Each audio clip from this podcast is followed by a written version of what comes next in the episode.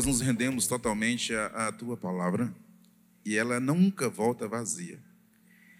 Nós todos estamos aqui, Senhor amado, mas somente o Senhor sonda o nosso coração do deitar ou dormir. O Senhor sabe o nosso travesseiro, nossas lágrimas, nossas ansiedades, nossas preocupações. Somente o Senhor e mais ninguém.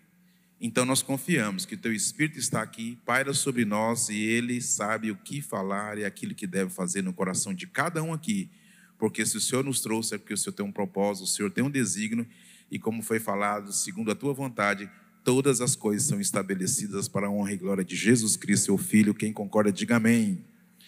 Querido, abra sua Bíblia em Mateus 16, por favor. Ah, domingo o pastor Marcão estava falando sobre uma direção desse mês, numa sequência ah, sobre identidade, e conversando com o Léo, a gente sentiu no coração de dar continuidade, para a gente estar tá falando na mesma página, na mesma direção sobre a gente ter um pouco de revelação daquilo que a gente uh, uh, é em Deus, aquilo que o Léo falou aqui hoje sobre a vontade de Deus sendo estabelecida, as imaturidades sendo vencidas. E nós tínhamos combinado, Deus está falando a palavra na, na semana passada, mas quando o pastor uh, Marcão pregou domingo, no meio da palavra eu estava orando e um pregador é muito inspirado por outro pregador. E também ele é pregado, né? E Deus me deu uma palavra baseada nisso aqui. Quem achou diz graças a Deus. E chegando Jesus às partes de Cesareia de Felipe, interrogou os seus discípulos, dizendo: Quem dizem os homens ser o filho do homem? E eles disseram: Um João Batista, outros Elias, e ainda outros Jeremias, ou um dos outros profetas. Disse-lhes: E vós, quem dizei que eu sou? E Simão Pedro, tinha que ser o grande Pedrão, sanguíneo hemorrágico, que fala rapidão. Ele falou: Tu és o Cristo, o Filho de Deus, vivo. E Jesus respondeu: Disse-lhe: Bem-aventurado é tu, Simão Barjonas, porque tio não revelou a carne nem um sangue, mas meu Pai que está nos céus. Pois também eu te digo, essa foi a palavra que Deus me, me falou domingo. Tu és Pedro. E sobre essa pedra edificarei a minha igreja, e as portas do inferno não prevalecerão contra ela. E mais, eu te darei as chaves do reino dos céus. E tudo que ligares na terra será ligado nos céus, e tudo que desligares na terra será desligado nos céus. Então mandou aos seus discípulos que a ninguém dissessem que ele era Jesus, o Cristo. Amém? Essa palavra ela foi um divisor de águas para os discípulos. Até hoje, dois mil anos, ela é inaceitável pelos judeus. Porque duas coisas que os judeus não aceitam, um o pastor Marcão falou domingo, que Jesus se autoproclamou filho de Deus. Isso é uma, é uma, é uma heresia, não é uma heresia, isso é uma ofensa que o levou para a cruz. E outra coisa que eles esperam até hoje, a confissão de que Jesus, além de filho de Deus, ele também é Yeshua Hamashia, o Messias, o Senhor Jesus Cristo de todo o universo. E aqui, pela primeira vez em toda a Escritura, Jesus então deixa isso claro, nítido, pediu para que ninguém revelasse. E ao ver esse estudo aqui, eu queria compartilhar com vocês sobre aquilo que nós estamos falando, aquilo que Deus tem para nós, daquilo que Deus já fez em nós e daquilo que nós somos. Porque eu e você, nós devemos ter a consciência da nossa identidade em Deus como filhos do Altíssimo. O filho sabe do seu direito, sabe do seu dever, mas ele sabe quem é o seu pai. A igreja do Senhor, como diz o Marcão Domingo, tem sofrido de uma imaturidade horrenda de uma infantilidade terrível e temos visto Cristo sendo diminuído, o inferno aumentado e cristãos rasos na palavra sendo vencidos por uma imaturidade por falta de ser consciente da sua identidade em Deus. Eu queria falar sobre isso quando Jesus vira para Pedro e fala: Tu és Pedro. E nessa noite eu quero, pelo Espírito, te alimentar a sua alma e o seu coração para saber quem eu e você nós somos. Diga-se: Eu sou não, eu sou filho de Deus. A identidade ela fala além da maturidade. Identidade fala de origem e de destino. E aqui tem uma peculiaridade que me chamou a atenção, que eu pedi para vocês repetirem a palavra Cesaré de Filipe. Porque aqui tem alguma coisa incrível. A Bíblia não perde nada daquilo, Leozinho, que é professor. Eu gosto muito de olhar o monte, o não monte, a entrelinha, por que, que fala Campina, por que, que fala de. Não tem nada à toa. E por que, que nesse lugar Jesus indaga os discípulos? Eu quero que você didaticamente entenda onde Deus, Jesus queria chegar e onde quer falar chegar conosco nessa noite. Ele chegou numa região chamada Cesaré de Filipe, baixo do Monte Hermon, perto do Mar da Galileia. Essa cidade ela foi construída mais ou menos uns 40 anos antes de Jesus nascer, por Herodes, em homenagem a César. Cidade próspera, por isso Cesareia, César. Era uma cidade próspera, cheia de jogos, com uma estátua enorme de César, poderio romano, poderio deste mundo, o poderio da potestade que governava tudo aquilo ali. E eu comecei a me perguntar, Senhor, o que, que então que o Senhor queria fazer com isso? Diante de estátuas, idolatrias, poderosos, forças humanas, forças políticas, forças governamentais, poderios financeiros, ele pergunta aos discípulos: quem diz que eu sou? Jeremias, João, profeta. Mas aqui Deus me trouxe uma direção de várias interpretações que esse texto fala, de que ali houve um momento de duas revelações de identidade. A revelação do alto sobre quem é Jesus e a revelação de Jesus para todos nós, para sabermos o que somos como filhos de Deus. Então não foi à toa que Jesus escolheu aquele lugar para que pai, o Pai revelasse a Pedro. Pedro então, tomado pelo Senhor, disse: Tu és o Cristo, o filho do Deus vivo. Perante a terra de César, perante todo aquele poderio, diante daquelas todas as condições idólatras, diante daquele peso espiritual daquela região, diante das potestades do principado, ele escolheu aquele lugar para que ficasse bem claro para os seus discípulos e para que fique bem claro perante mim e você, que não importa governo, homens, poderes, potestades, principados, inimigos ou diabo, eu e você somos filhos de um Deus vivo, soberano, eterno e que reina sobre tudo e sobre todos. Esse é o seu Pai. Esse é o nosso Pai. A igreja tem sofrido de uma imaturidade, uma criancice, porque tem se rendido a uma situação ridícula, porque não sabe quem é o seu Pai e nem sabemos quem nós somos em Deus. Ele escolheu este lugar para que os discípulos soubessem quem ele era, a autoridade que ele tinha e mais, o privilégio de nos fazer seu filho por adoção em Cristo Jesus. E quando Pedro fala, não foi a carne que falou, Jesus fala: não foi homem, não foi carne, foi o meu Pai que está revelando para você que realmente eu sou o Cristo. Até aí, nenhuma novidade. Mas aí Jesus então entra naquilo que tem a ver comigo e com você, com as nossas vidas, com os dias de hoje, com o desafio nosso de crescermos em Deus. Ele vira mais agora, Simão, Barjonas. Agora é hora de eu revelar sua identidade.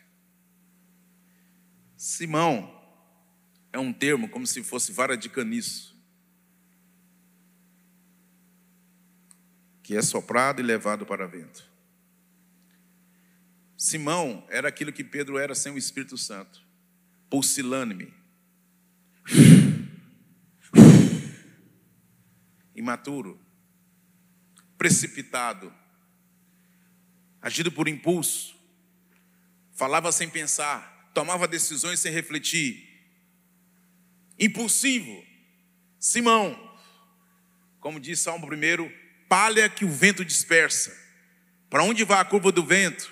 Para onde vai as situações? Está em desespero, está em apogeu, está em angústia, está em fé.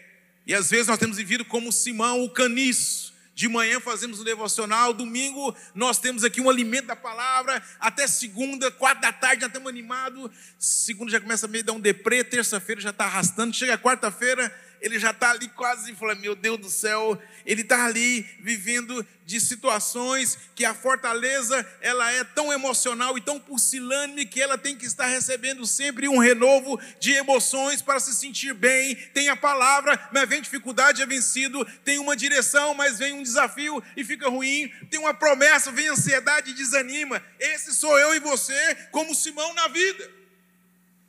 E se tem uma coisa que não falta, é coisa para nos levar a desanimar e ficar de um lado para o outro, de manhã feliz. Meio-dia já está meio. Tomou dois desanimol em gota, quando à noite já tomou quatro preocupol na veia. Ele sai de animado para desanimado e à noite já está ali, né? Aí no dia cedo ele toma um deprimil é, pela café da manhã, quando é no outro dia ele está lá deprimido, angustiado, derrotado, se entregando e novamente murmurando, reclamando, porque ele é caniço, ele é Simão. Nós somos Simões. E aí a Bíblia diz que eu te digo, tu és Pedro, rocha. Essa é a identidade de um filho de Deus. Ele tem alicerce as pessoas têm visto em mim e você firmeza, ou eles têm contemplado areia? Vou repetir. As pessoas, quando olham o seu casamento, a sua vida, a sua alegria, a sua motivação, eles veem firmeza ou veem areia? Que Jesus falou, só tem dois fundamentos: ou é rocha ou é areia. Mas ele falou, mas tu és Pedro, tu és rocha, e sobre essa revelação eu vou edificar a minha igreja sobre a minha, sobre essa revelação, eu vou edificar a sua vida, o seu casamento. Sobre essa revelação, você vai vencer o medo, a depressão, a ansiedade. Sobre essa revelação, você vai vencer o mal. Sobre essa revelação, eu e você vamos vencer dificuldades. Não porque seremos indiferentes ou melhores ou mais emocionalmente estáveis. É porque quando eu e você tem consciência da nossa identidade, ninguém muda o nosso destino. Nada. Nada muda o destino do filho de Deus. E nada pode mudar a sua origem, que é filho do Deus Altíssimo. E aí Jesus deixa claro. Ele disse que meu pai revelou: Filhos não vivem em escuridão. Filhos não vivem na ignorância. Tu és Pedro, tu és rocha, tu és filho de Deus. João 16, 23 disse que o meu espírito vos guiará a toda a verdade. Deixa eu te falar, querido, eu e você temos decisões. Queridos, eu e você temos coisas a tomar, é, encruzilhadas destinos. Deixa eu te falar uma coisa: Deus não te deixou é, cego, Ele não te deixou na escuridão e nem deixou forma de como você descobrir a vontade dele, que é boa, perfeita e agradável. Fique tranquilo de uma coisa: quando você e eu sabemos que somos filhos, Deus vai guiar a minha, a sua vida, toda a verdade em nome de Jesus. Sabe por quê? Porque no Velho Testamento era assim. Velho Testamento, me corrija por favor, professor Léo, é bom pregar para um, para um mais experiente na palavra, que a gente, se cometer gafe, somos corrigidos na hora. Antigamente, quando o povo iria sair à guerra, eles tinham um sacerdote. Ele tinha uma estola sacerdotal, e no peito ele tinha duas pedras. Qual o nome dela, Léo? Urim e Tumim. Sim ou não? Rapaz, tinha crente que daria um milhão de dólares para uma história dessa hoje. Vamos sair para a guerra, embora. Aí o rei chegava, queimava o incenso, chamava o sacerdote. É para ir ou não ir? Aí ele pegava as pedras, Deus falava, Urim ou Tumim, sim ou não. Vou baixar o microfone. Já imaginou nós com um negócio desse hoje? Assim, só entre nós aqui, não conta para ninguém não, mas já imaginou nós com esse negócio? Sim ou não? Tem que seria. Eu, eu sei que ninguém aqui tem dúvida, todo mundo está seguro das decisões, mas não seria muito legal um negócio desse, um urinho, tuminho, assim, ah, né, bate aqui, tá. Só que naquela época era lei. Mas hoje é graça. Você acha que Deus iria avançar ou recuar? Então hoje não existe Urim e Tumim mais, porque a lei morreu. Mas existe o Espírito Santo que fala ao coração dos filhos a sua vontade boa, perfeita e agradável. Não, vou repetir, vocês não entenderem. Você precisa sorrir e falar, que bom. Não temos mais Uri e Tumim. Ele quer que os filhos se rendam e falem, Espírito Santo, é só me dizer, a tua vontade boa e perfeita e agradável. Fala que teu servo ouve. Problema é que a gente não fala. O problema é que a gente é Simão. A gente vai naquilo que eu brinco muito aqui, né? A gente fala assim, ah, eu, eu não sei se você já ouviu isso, Léo. Mas por que, que você fez isso? Ah, eu, eu não senti no meu coração. Tem até aquele olhar farisaico assim. Ah, querido, eu não senti no meu coração. Quem já ouviu essa expressão? E se o sentidor dele for do Paraguai e tivesse em pilha? Lascou. Mas o que tem de gente que fala o que a palavra diz, o que é mais enganoso, Léo? O coração do homem. E o coração está cheio de quê? De ansiedade, de expectativa e de achismo. Crente imaturo que não tem identidade, anda pelo age, pelo sentimento, pelo que eu acho, pelo que eu penso e pelo que eu lhe imagino. Vou repetir. Quem não tem consciência de identidade é Simão levado pelo vento, não busca Deus, não pede conselho de pessoas de Deus, não conversa com a liderança, não se submete à palavra, ele é caniço, ele vai para um lado, alguém fala, ele vai para o outro e a pessoa fala, e o Salmo primeiro diz: o bem-aventurado é o homem que não anda no conselho dos ímpios, não se detém no caminho dos pecadores, não se assenta na roda dos canecedores, o seu prazer está na lei e nela medita dia e noite. Os perversos não são assim, eles são a palha que o vento dispersa. Caniço é movido, caniço é impulsionado por emoções, por conselhos, por auê, por rede social, por ego, por qualquer coisa menos a palavra de Deus. E aí tudo que faz não dá certo, precipita, não alcança, não tem objetivo, não sabe se vai casar, chupar um picolé ou andar de bicicleta.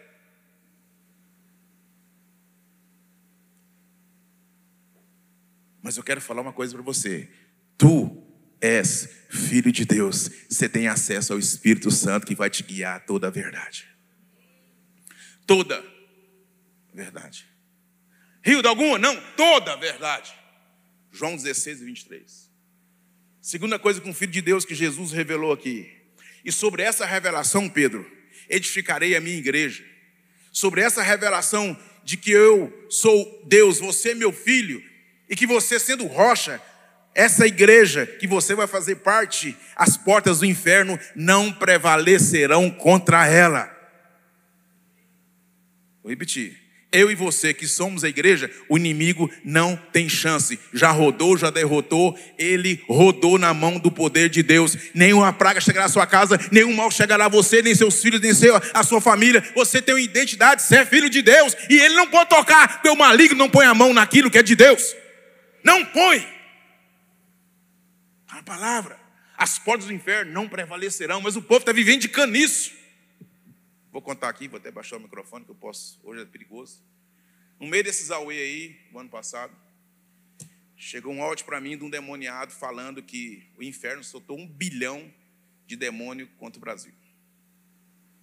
Não sei como eles contou um bilhão, mas talvez seja por amostragem. Não estou aqui caçoando do inferno nem do diabo. Caniços, crentes imaturos. E era uma pessoa já conceituada na palavra. Eu virei para a pessoa e falei, querido, deixa eu te falar uma coisa. Sabe o diabo? Se você ler em Apocalipse capítulo 20, Deus não suja a mão com ele nem no fim. No finzinho ele manda um anjo. O anjo vai lá, ops, puf, Hades. O diabo não ocupa a agenda de Deus. Repita comigo, o diabo não ocupa a agenda de Deus.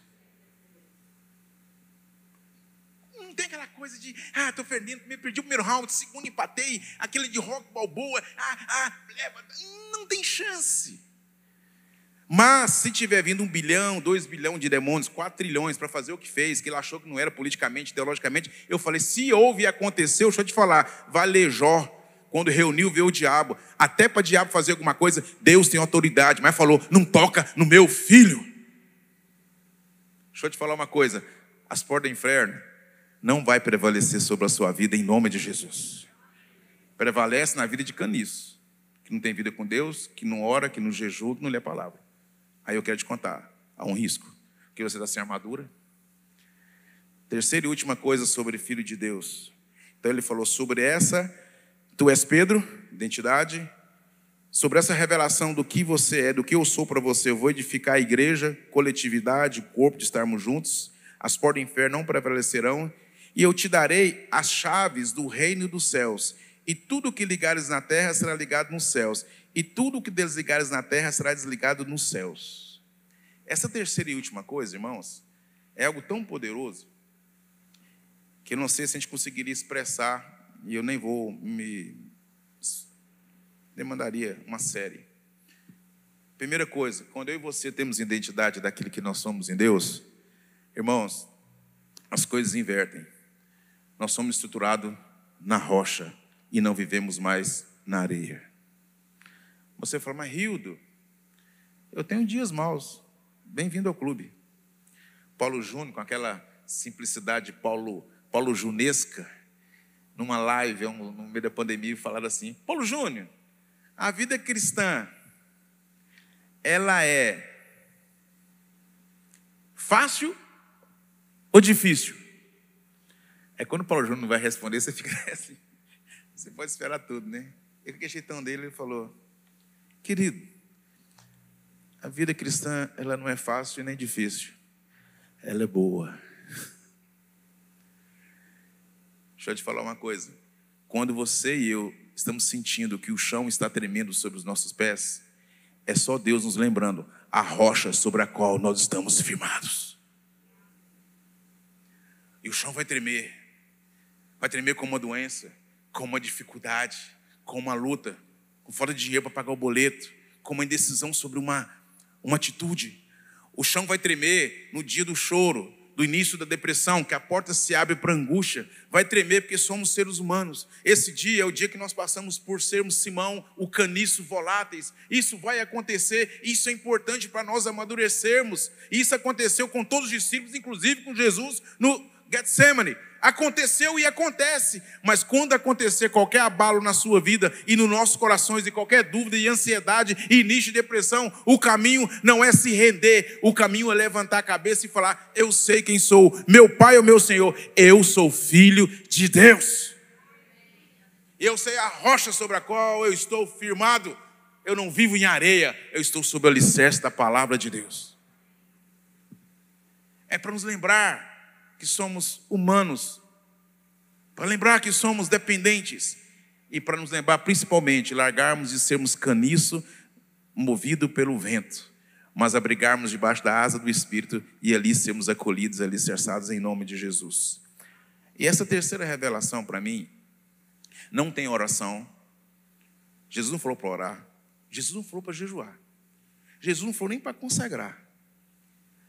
Mas ele disse uma coisa que eu até hoje ainda tenho coisas para entender disso.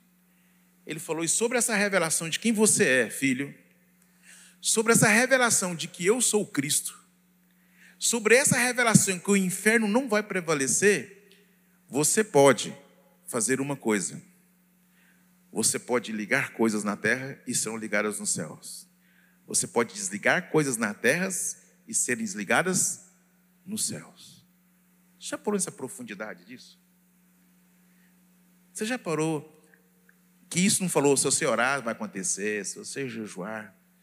Isso é uma coisa muito séria, irmãos. E que é tão séria que a gente deve buscar muito tempo nesse mistério e mergulhar tão profundamente no Espírito, até que essa revelação de toda a verdade nos traga somente uma revelação inicial, profunda do destino. A origem é filhos de Deus que somos. O destino como filhos de Deus, é saber que nós, estando em Cristo e Cristo estando em nós, nós estaremos sempre assentados nas regiões celestiais. E o Léo leu uma palavra aqui cirúrgica. Tudo aquilo que nós pedimos, Léo, de acordo com a vontade de Deus. Então, quando eu e você começamos a ter essa comunhão, essa identidade, tudo vai soltar, vai sair tão naturalmente que você não vai passar a orar e clamar.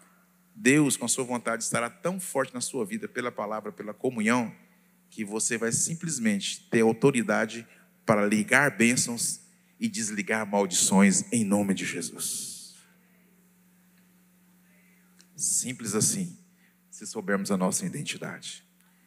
Eu queria te convidar para um exercício nessa noite que Deus colocou muito no meu coração. Se somos filhos de Deus, somos. Eu acho que é preciso a gente ter um discernimento da nossa identidade para onde Deus quer nos levar. E eu queria falar sobre isso. Em Romanos diz que a fé vem por muita oração, sim ou não? A fé vem por muita oração? Eu vou dar só a dica: vem por muito jejum, consagração, culto, campanhas e seminários. Tudo faz parte. A fé vem pelo ouvir e ouvir a palavra de Deus, que é o Verbo encarnado. Então eu queria, antes de nós cantarmos, ministrar ao seu coração algo prático nessa noite. Eu queria falar sobre a sua identidade, amém? Ali está uma, uma, como é que chama aquilo ali? Digital. Aquela eu peguei emprestado de Golias. Golias me ajeitou aquela ali. Filho de Deus. Eu vou perguntar e vocês vão ler. Qual é a nossa origem?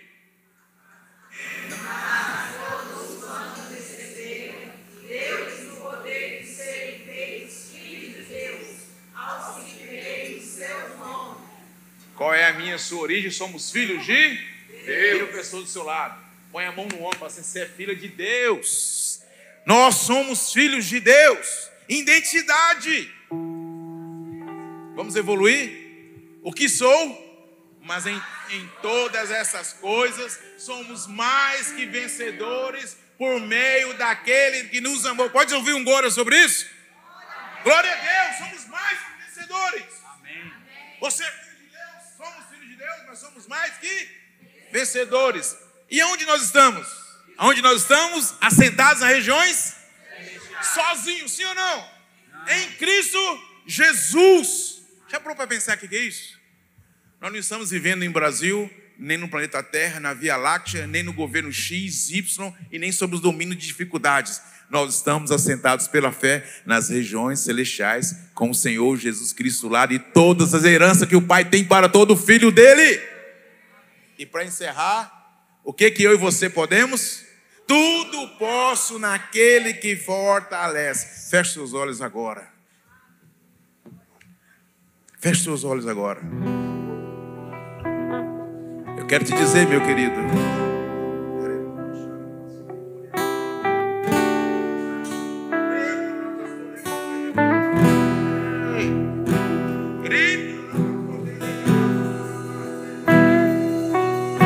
Deus quer te batizar com um batismo diferente de identidade nessa noite.